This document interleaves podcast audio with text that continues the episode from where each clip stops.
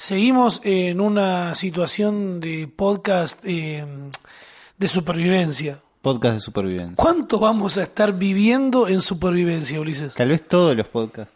Había aparecido alguien que quería sponsorearnos el, el micrófono que necesitábamos para grabar cada uno en su casa. Estábamos cerca de eso. Estuvimos muy cerca. Yo estos días estuve cerca también de negociar algo para acustizar ahí el, el, el Tu estudio. Sí, mi estudio de mi casa nueva. Eh, mierda. Encima no es que estamos pasando por este momento eh, en una época en la que nadie está pasando por eso, porque se está acercando un momento eh, del año en el que vamos a estar todos en, uy, pero tenía que terminar esto y la carrera y el coso y los parciales y... Empieza una carrera. Estamos pasando el 75% del año, creo que lo hablamos el programa pasado. Sí. Y es un momento donde te parece que te tienes que apurar para terminar de todo. Pero estamos acá grabando un martes, no el lunes. Sí, no, lunes. Hoy es lunes, ustedes lo están escuchando un martes. No llegaron todos los mensajes de por qué no sale el lunes. So- no, Una llegaron lástima. dos, ya por suerte entendieron que no tienen que Es hacer eso porque nos dan culpa. Porque esto sigue siendo un- algo que a nosotros no nos genera dinero, ni siquiera nos genera algo gratis. ni- No es que decimos, eh, no, salió un sponsoreo de No, que... no ganan, pero no pierden tampoco. ¿Viste que Es que- existe eso? No es el caso. No, Tampoco no. es que gastamos tanta plata en hacerlo, por eso ahora me va a doler la espalda cuando termine. Ga- Pero Gastamos. Gabriel está todo encorvado, tiene puesto una mochila de golpe. Eh, estamos cerca de fin de año. Pasó un fin de semana. Para mí fue un fin de semana, creo que demasiadas Loco. energías. gastaste mucha energía. Gasté mucha energía y se me fue mucha energía con, con temas que. Viste que decís, "Uh, qué paja tener que hablar de esto. Sí. Da qué paja tener que estar viendo ahora todo esto. Pero si nos hacemos los boludos, es como que de nada ha servido tanto esfuerzo. Es como que Claro. el fin de semana tuve reunión familiar y tuve que bancarme ¿Por con- día, ¿Tuviste Día de la Madre? ¿Eso pasó? Sí, sí. Y estuve ahí y escuché muchos comentarios gorilas, onda, y no quiero decir gorila porque después dicen, eh, Rama, sos, sos peronista, y bueno, y si querés que sea peronista, seré peronista.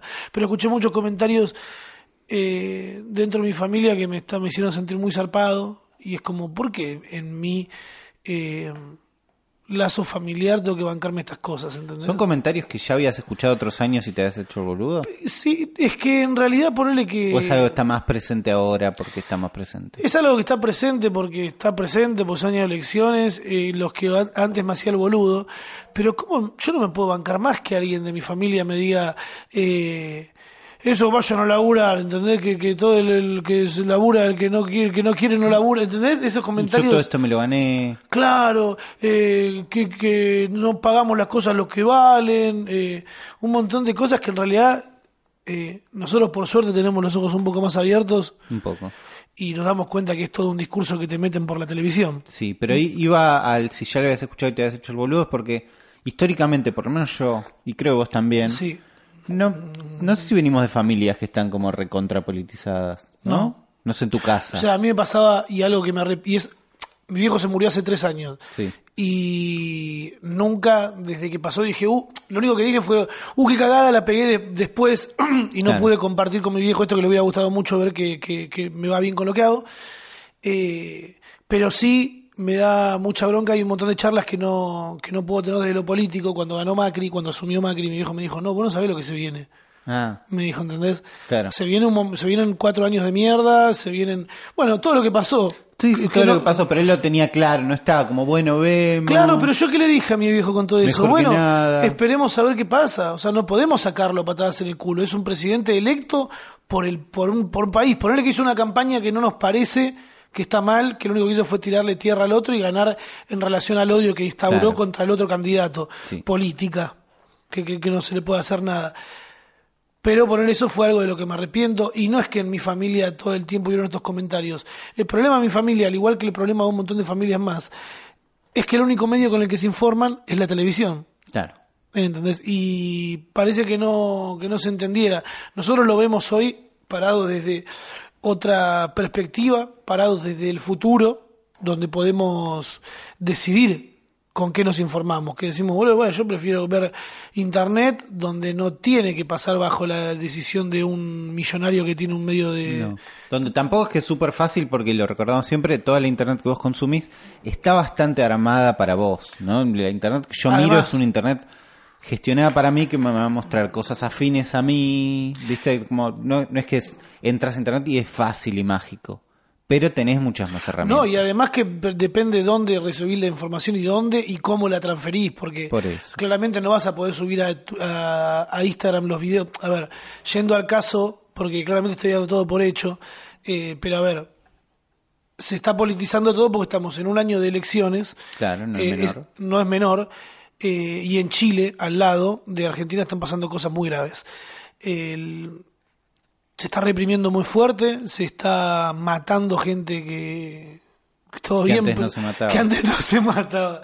Pero entendés como que los militares están Sí, sacadísimos. la gente está protestando, la gente está haciendo quilombo y los militares están diciendo, ah, sí, y están tipo, es el pie perfecto para salir a reprimir Es que- con todas las ganas. Lo, lo loco fue cómo arrancó todo el quilombo, porque eh, claramente se muestra, ahora está circulando una imagen que, que muestra un iceberg y se ve arriba únicamente la suba del transporte. Claro. No se enojaron por todo eso, se enojaron porque hace años les vienen sacando un montón de cosas que cuando pasa el tiempo es cuando empezás a ver esos problemas. Si vos sacás eh, la salud pública, si Claro. sacás, eh, haces que las jubilaciones que sean cada vez más chotas, le sacás derechos a los trabajadores, que son las personas que mantienen el país andando en Sí, realidad. medio que te vas lavando las manos, ¿no? Es esto de que el mercado decida, ¿no? No, Sí. si tu laburo vale más, pues genera más guita. Si tu nadie quiere profesores, bueno, ganará menos guita. ¿Viste? Como, podés realmente dejar que eso pase y eso inmedia no, no ves las consecuencias instantáneamente. Y eso me tuvo muy mal, porque además nadie lo ve. O sea, yo esto lo estaba charlando con mi abuelo, que es el último abuelo que me queda. Claro. Y claramente todo el tiempo viene de una escuela y de una tele que le hizo muy mal a la cabeza. Y no, pero escuchamos una cosa, nadie quiere trabajar en este país. No, o sea, claramente, ¿quién quiere trabajar? ¿Quién quiere ir todos los días al laburo a estar ocho horas bancándose a alguien que no, que no querés, que no elegís, pero te dice lo que tenés que hacer, probablemente te lo diga mal? Eh, Después volver en un transporte público en el que te rompen el orto todos los días colgando de cualquier cosa, tenés que verle la cara a una persona que no querés verle, ¿entendés? Un montón de cosas.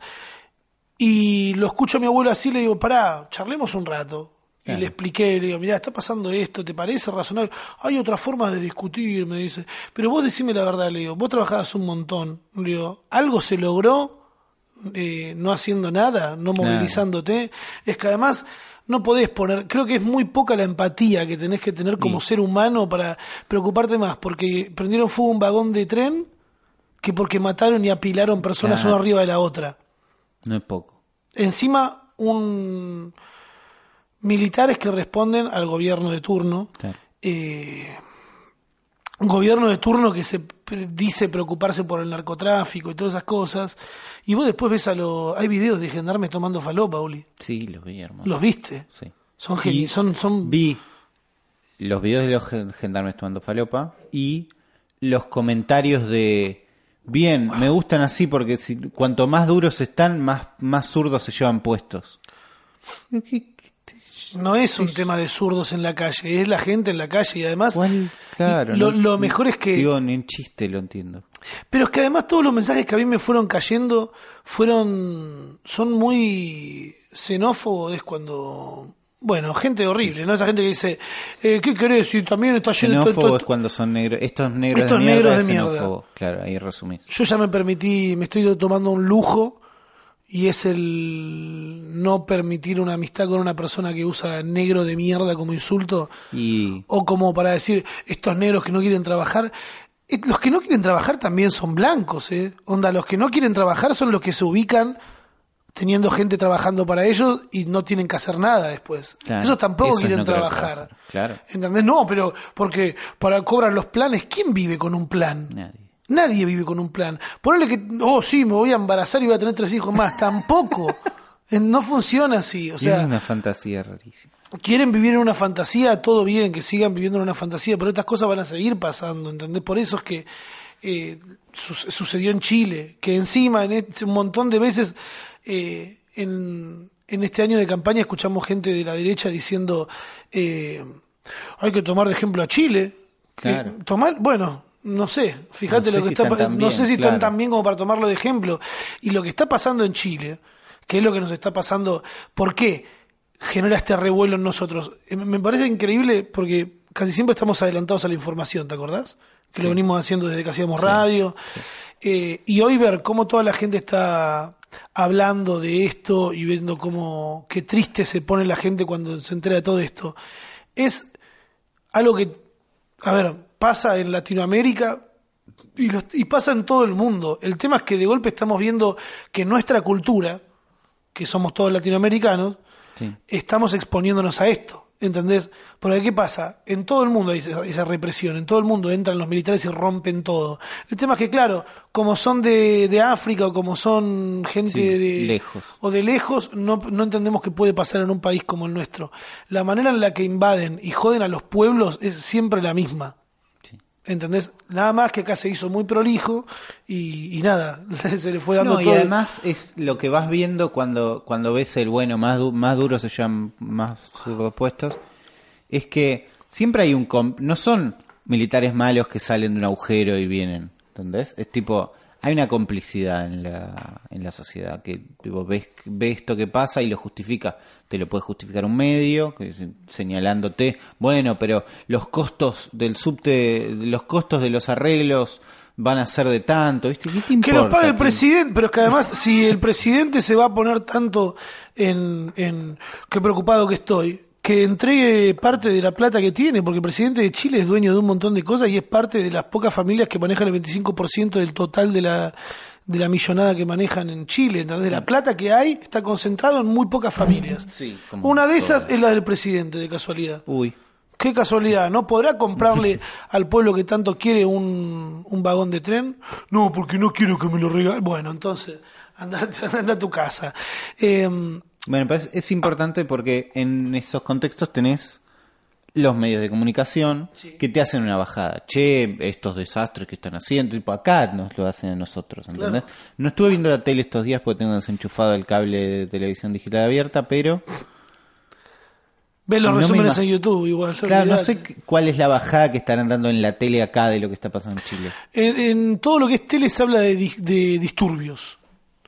Y el problema es que el presidente de Chile dijo, estamos en guerra. ¿Qué Sí, estás en guerra? Con, no- no es con- una boludez. con tu gente estás en guerra.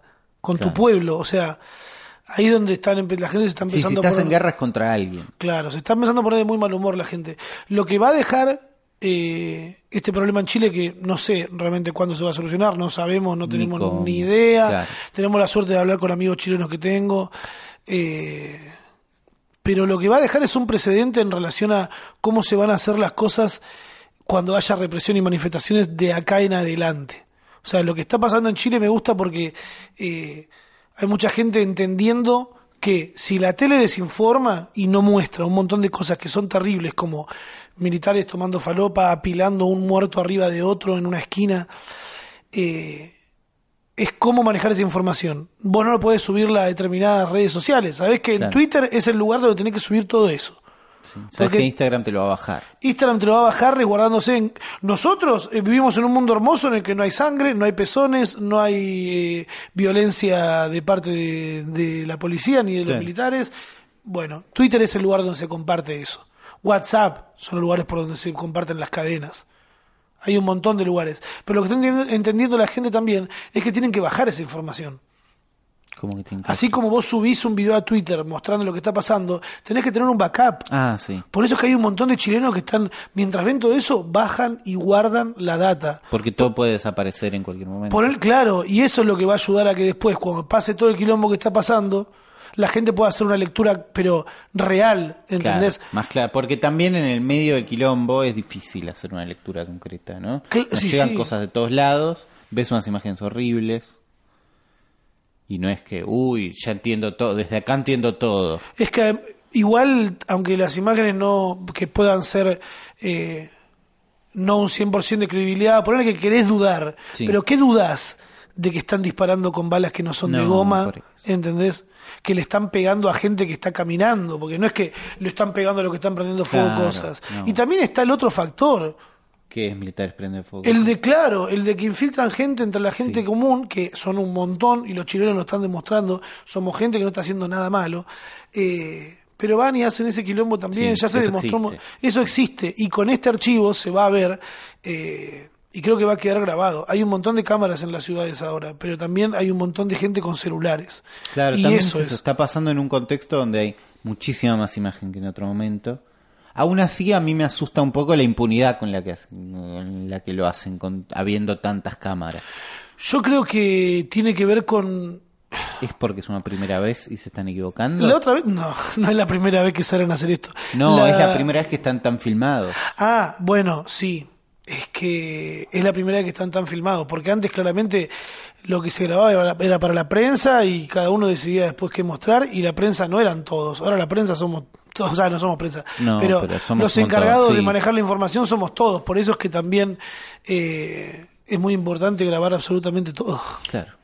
Si nos están filmando todo el tiempo a nosotros, ¿por qué nosotros no podemos filmar a, la- a los que nos representan, a los que tienen que cuidar eh, nuestro culo y no cagarnos a patadas porque sí?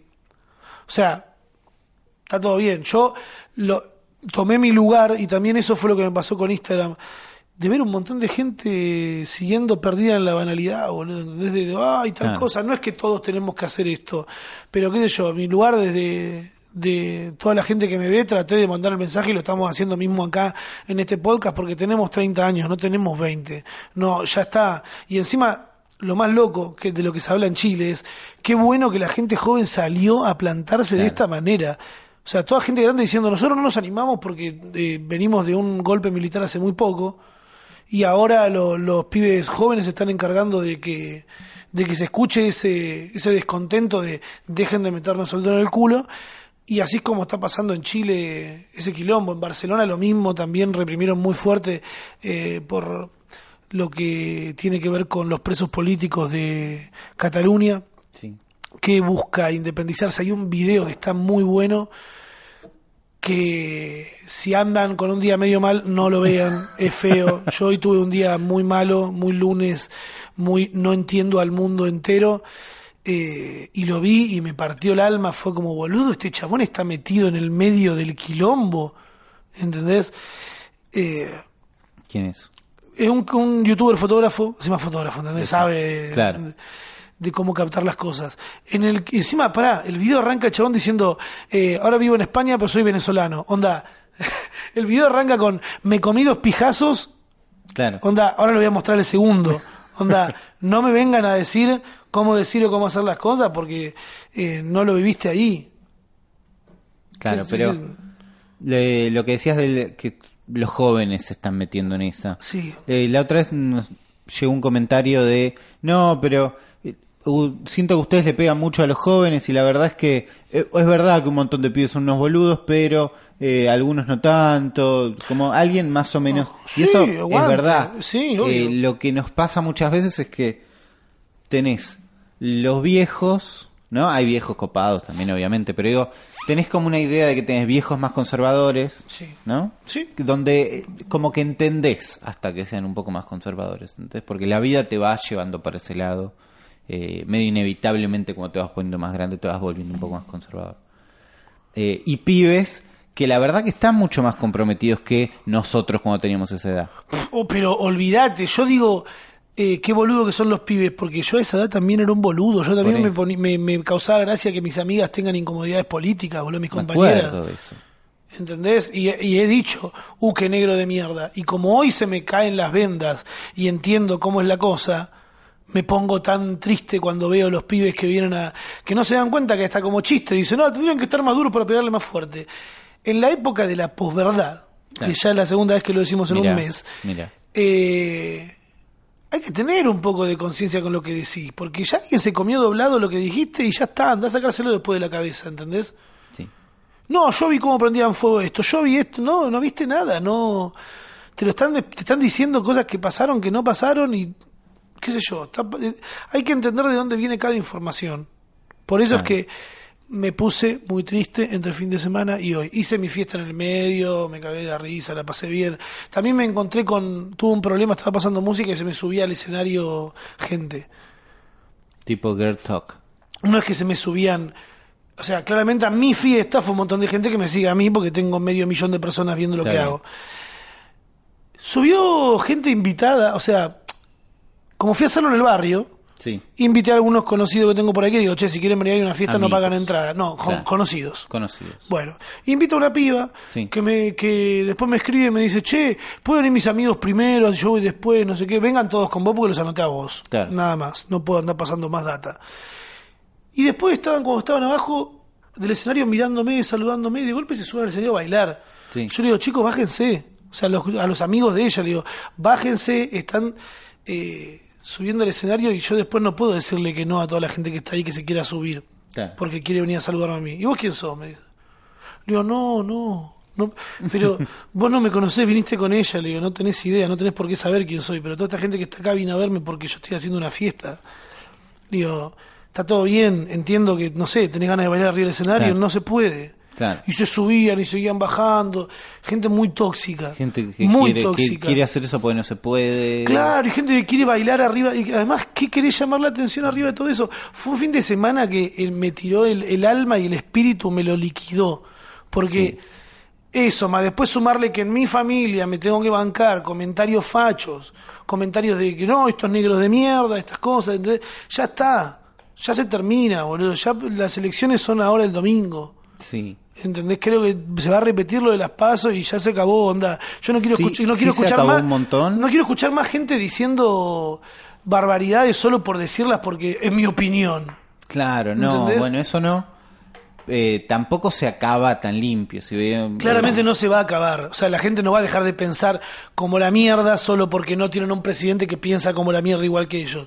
Pero sí creo que en los próximos cuatro años no va a haber tanto odio como hay ahora en las Sí calles. se, sí se va corriendo a poquito, porque hay una bajada desde el presidente que va llegando a los demás. ¿Entendés? Que te van habilitando a pensar de una forma u otra.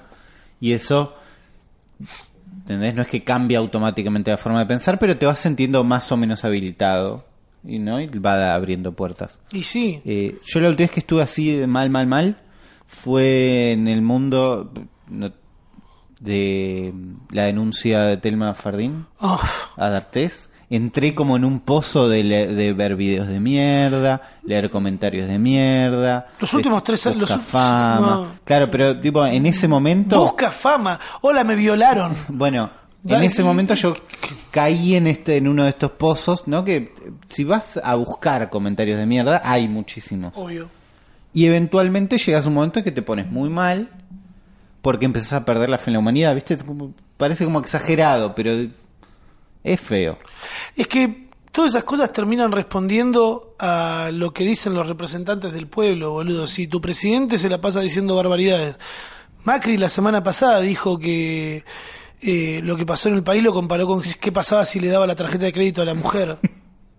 Y gasta tu guita. Y gasta tu guita, ¿entendés? Porque, tenés porque es tu guita, porque esa puta es tuya. Sí. Como todas las mujeres que no tienen derecho a nada. Porque si le damos la plata, tienen que hacer lo que decimos nosotros. Un presidente, no hay lógica, Eso boludo. habilita. ¿Entendés? Obvio que va a habilitar a un montón de cosas. Gómez Centurión diciendo, eh, 30.000 son mis seguidores, boludo. ¿En serio? No es un chiste. No es, no es gracioso ni a palo, boludo. Ni a palo. Pero bueno, la- te decía, la, última vez que estuve muy, muy mal con eso, Sí. salí eh, con un par de cosas que me ayudaron a decir, che, hay un poco de esperanza en el mundo. La manados de uva. La no. manaos de uva, la Fanta de uva, no voy a hablar bien de uva, no me dejes.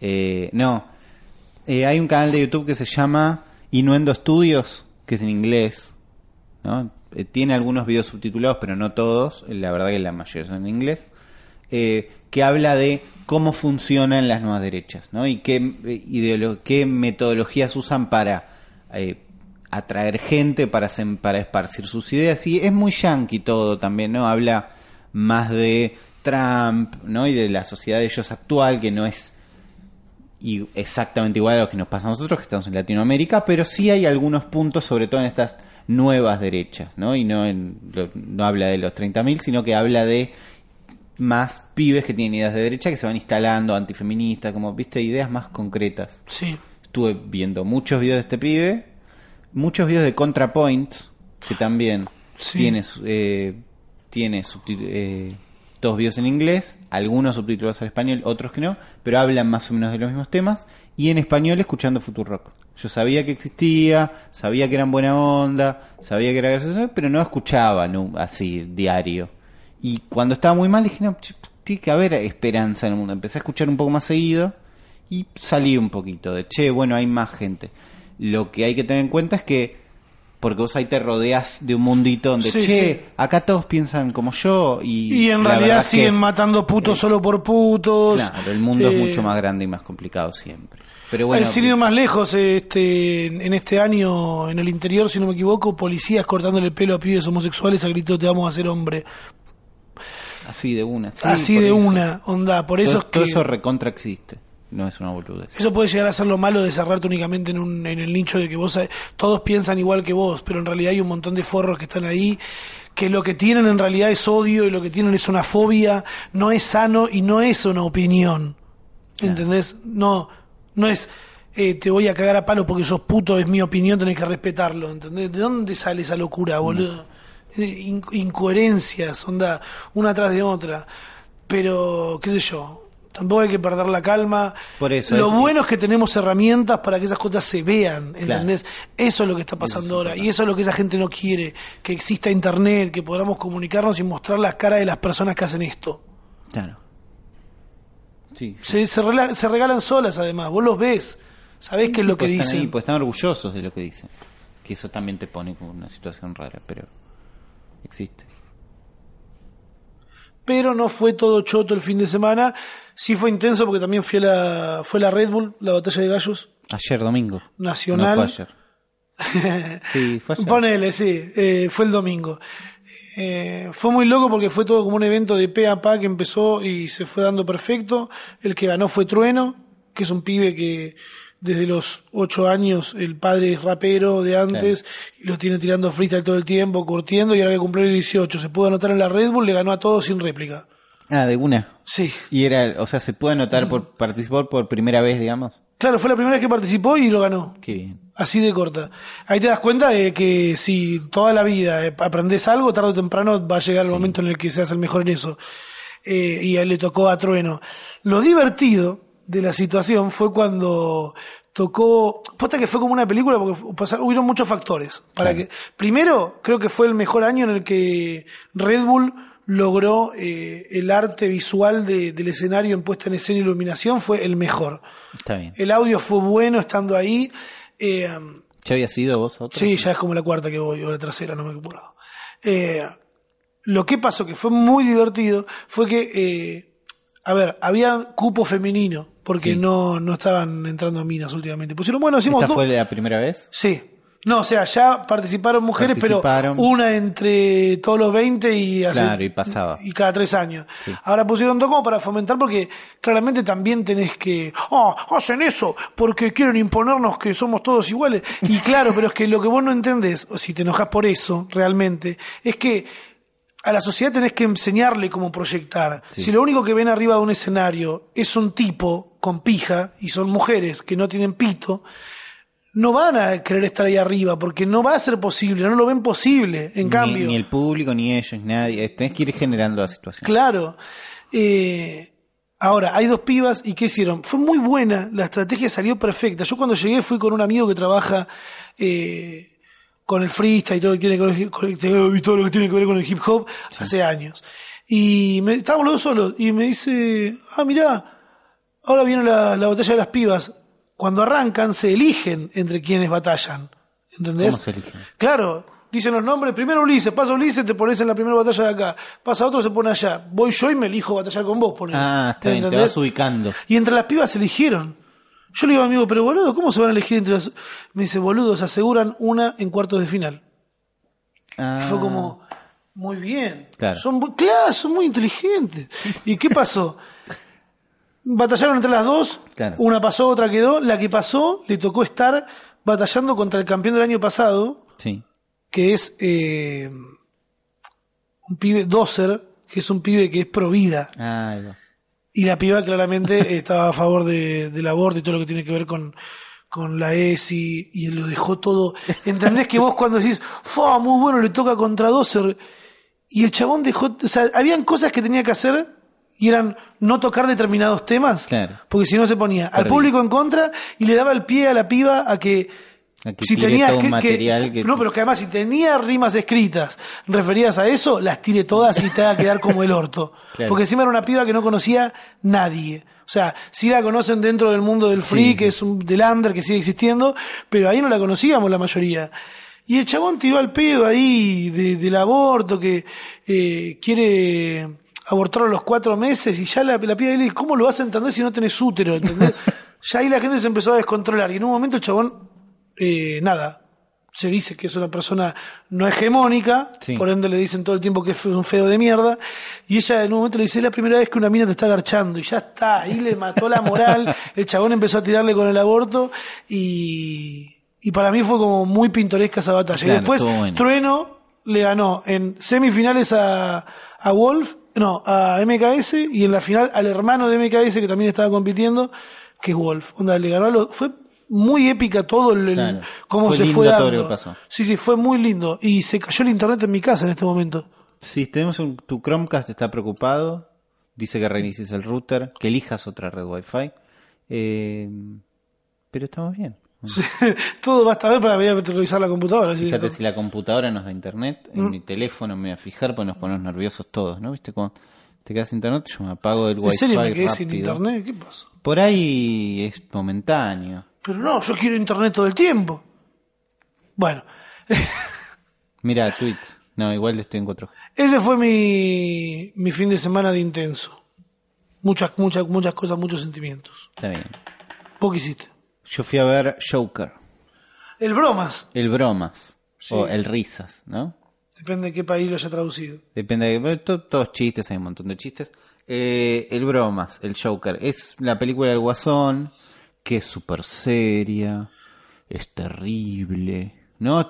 Una película que viene acompañada con un montón de bagaje de esta película no es para niños, ¿entendés? No es tu típica película de superhéroes, ¿no? Toda una cosa de que la película es realmente oscura, ¿no? Por lo menos por lo que plantean las imágenes que veníamos viendo, era, bueno, Joaquín Phoenix eh, todo escuálido, rompiéndola, siendo el mejor guasón del mundo, tal vez el mejor guasón que... La verdad es que el guasón anterior de Heath Ledger fue como muy querido y la gente le gustó y todo, y después el chabón se murió, entonces fue como, wow, realmente el mejor guasón del mundo y todo eso, que es verdad, pues está muy bien. Fui a ver esta, ¿no? Y es una peli que está filmada de carajo. Eh, En los estándares del 2019, ¿no? Sí, sí, está, está filmada espectacular. Transcurre en... Bueno, ahí es donde empieza a quedar raro. Transcurre en Ciudad Gótica, que ¿Qué? es Nueva York. Para Ciudad Gótica de Nueva York. Hace un par de Batmanes que sí. Ok. Eh, a ver, Pero si- esto no es Batman. no, pero es el Guasón. Ah, claro, el, Guasón es el malo de Batman. Es un malo de Batman. Ah, Yo no estoy al tanto Eh, del montón de igual, cosas. ah, como es el mundo de los cómics, eh, que existen estos los multiversos y las teorías, podés medio hacer la que quieras. Podés decir, es el guasón y vive en Turdera y la podés, podés hacer esa peli, ¿entendés? No está mal si la haces. Y mismo puntualmente con el guasón, que parece hasta donde yo sé, no tiene una historia de origen definida, ¿no? El medio del chiste del guasón es que algunos cuentan una cosa, otros otra, bueno. El tema es que transcurre en una Nueva York de los 70, 60, 70, no sé cuándo, y está re bien contado. ¿Entendés? Como, No se le escapa un celular.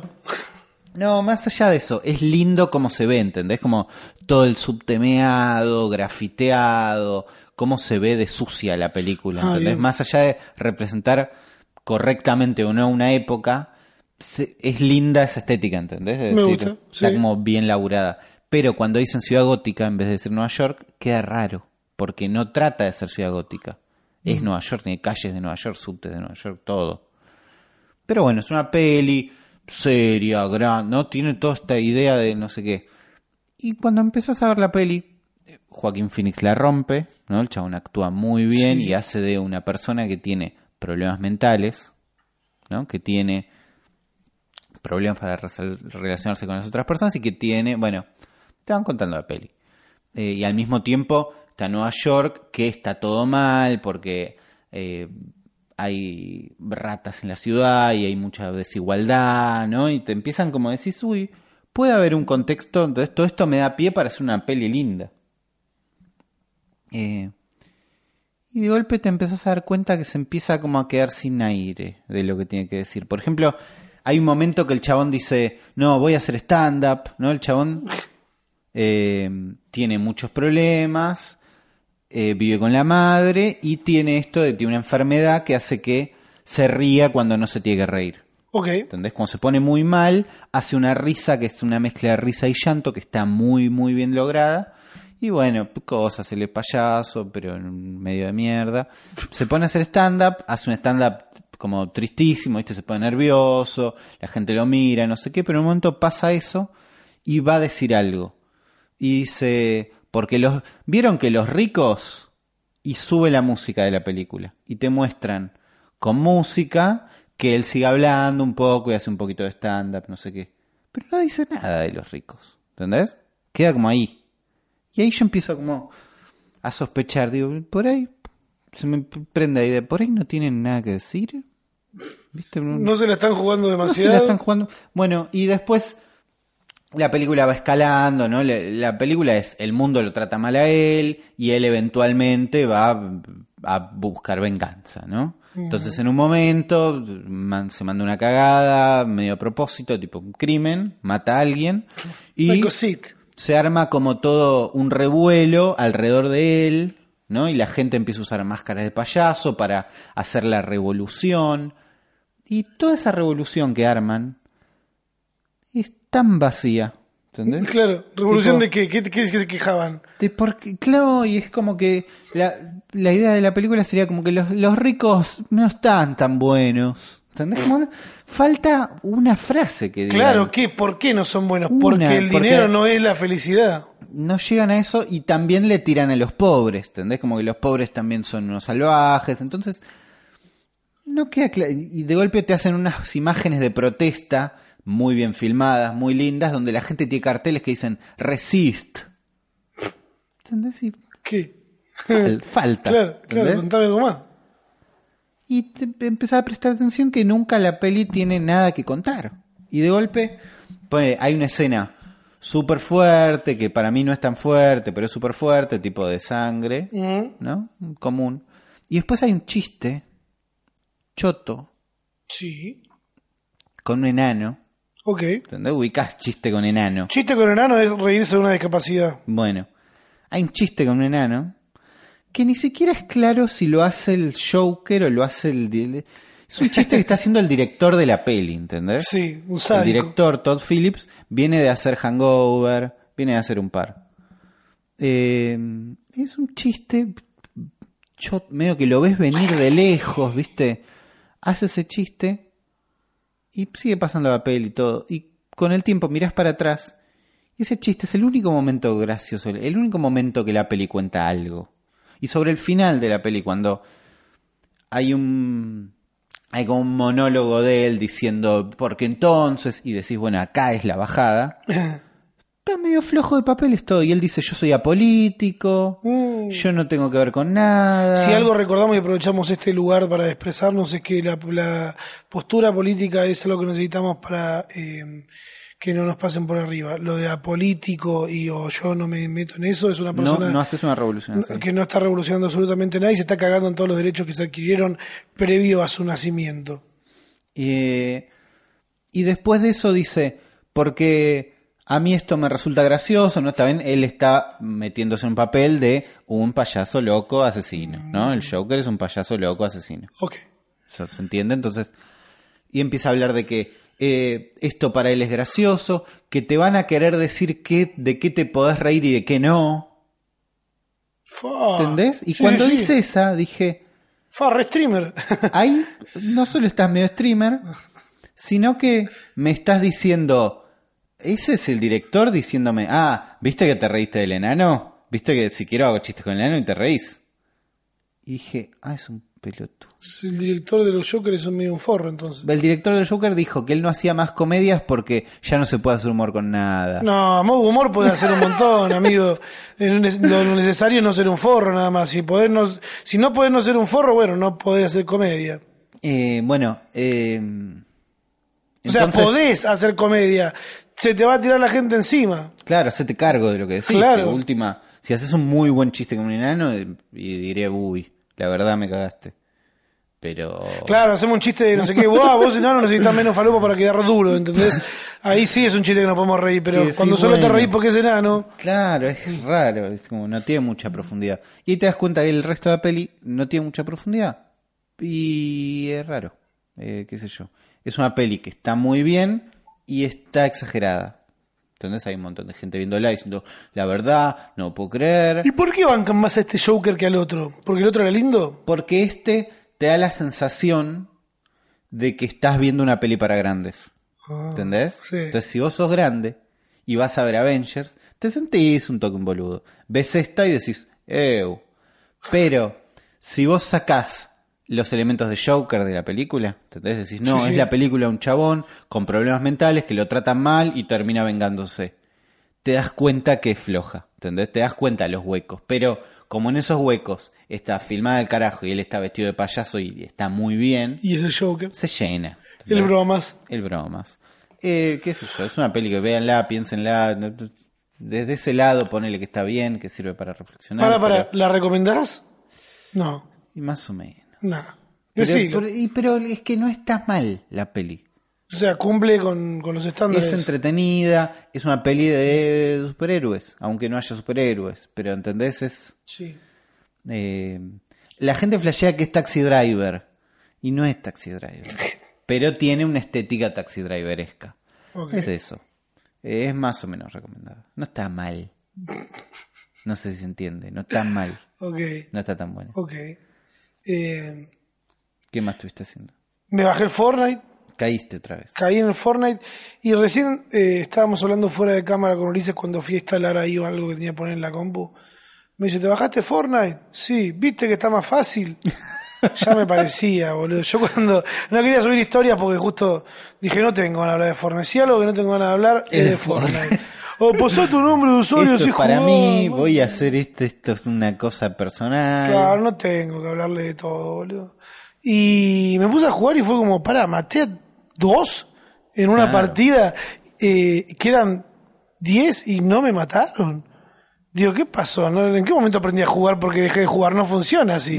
No Después me habré jugado Si cuatro. algo está chequeado de Fortnite, es que para jugar bien te que jugar un montón. Claro. Y me y jugué cuatro partidas más y me llegué a matar a cuatro, Uri, en un momento. Claro. Y los comportamientos de, de los que mataba, me di cuenta que eran bots. ¿Te diste cuenta?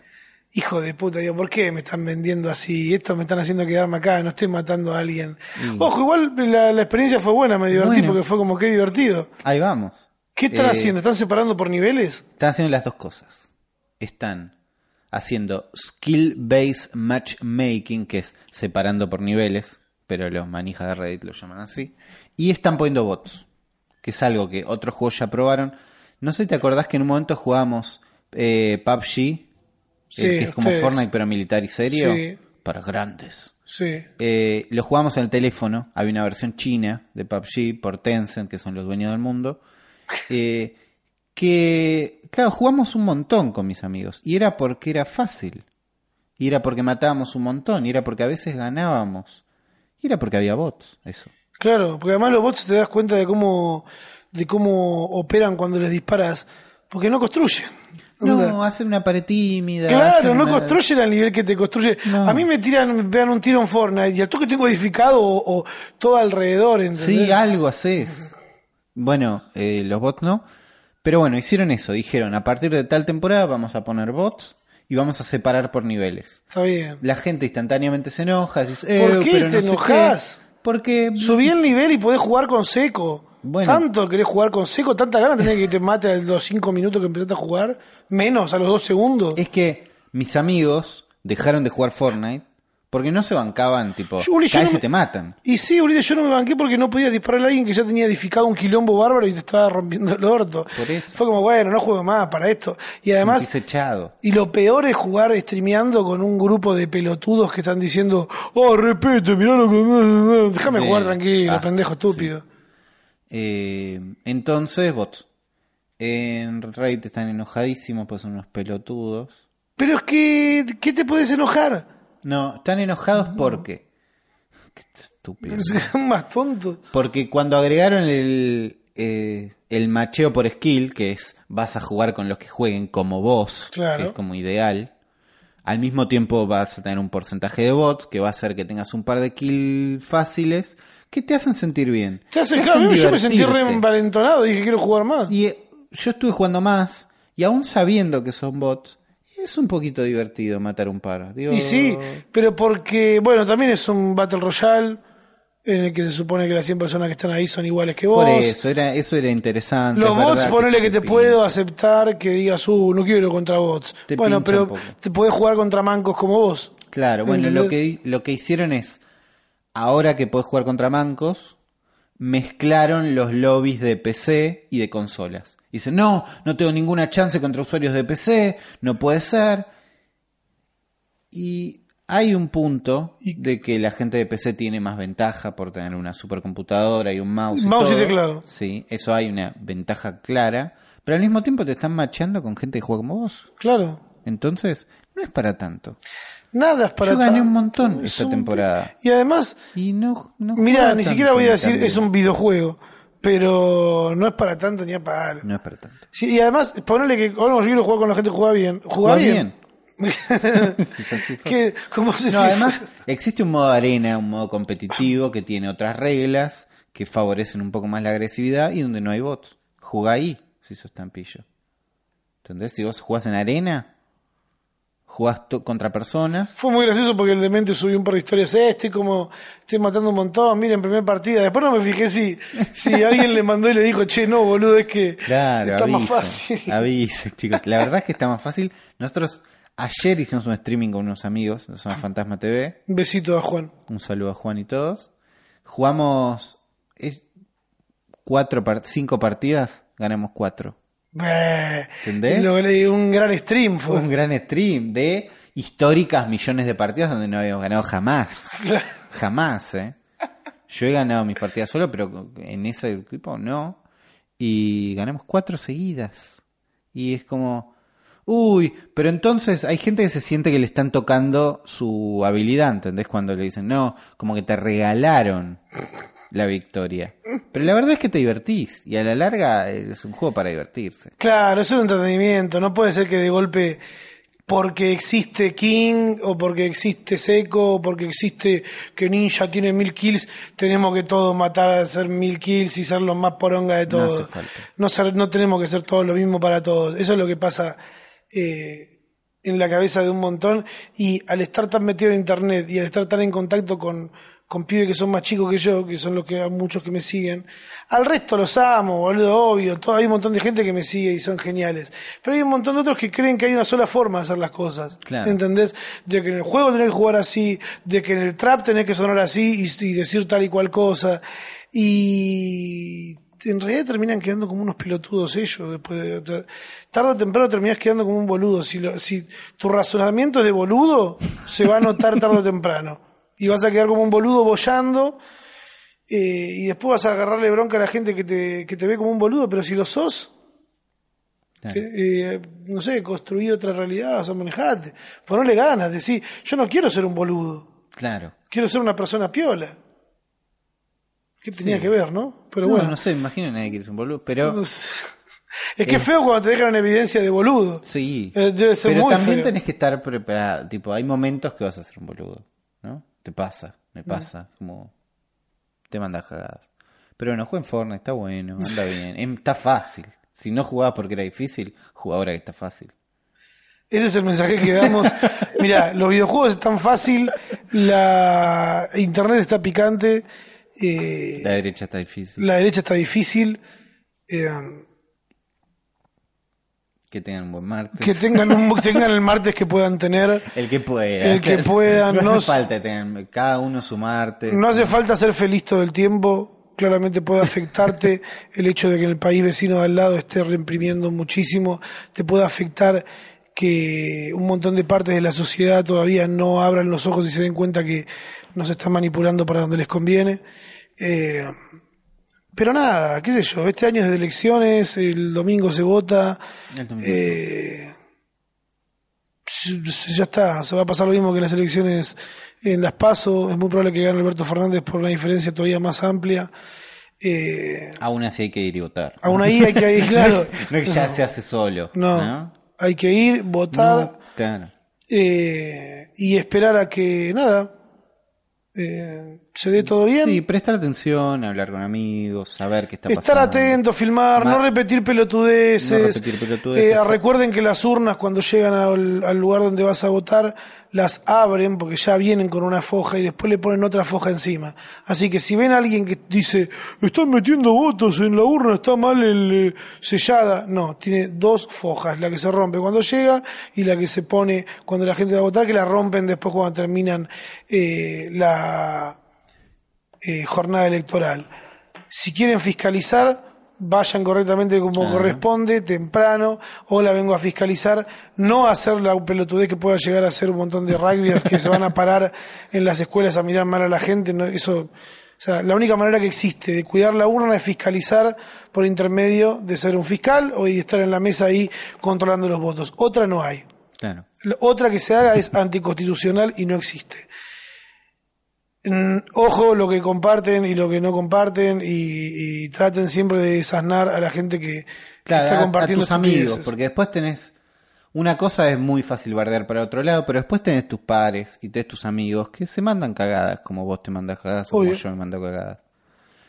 Está bien si le marcas la cancha a tus amigos. Si les dices, che, esto me parece que es medio una boludez. De la misma manera en la que nosotros, por ejemplo, hoy hablamos y ya en un podcast atrás dijimos lo que pasó con, con la foto que le sacaron a la piba de, de, de pedido ya, Sí. que no estaba andando en la bici con su hijo, se salió a desmentir al toque eso, eh, pero tampoco hace que el trabajo de pedido ya No, sea precarizado. No, es que ¿no? no, no, obviamente. Pero sí del lugar a la piba diciendo, che, esto que están diciendo es cualquiera, no había, ¿no? No había consenso para sacar la foto, que además eso es importante. Un montón de cosas. Hay que estar atento, hay que usar internet, hay que guardar todo lo que se sube si es realmente importante. Esto fue el futuro, esperemos la semana que viene estar eh, un poco de mejor humor. Probablemente. Yo, vos estás bien de buen humor igual. Eh, Nunca se está. nunca, nunca, nunca, Por- como nunca decía ese, ¿te acordás del de Gese por momentos? por momentos. Eh, hasta la semana que viene.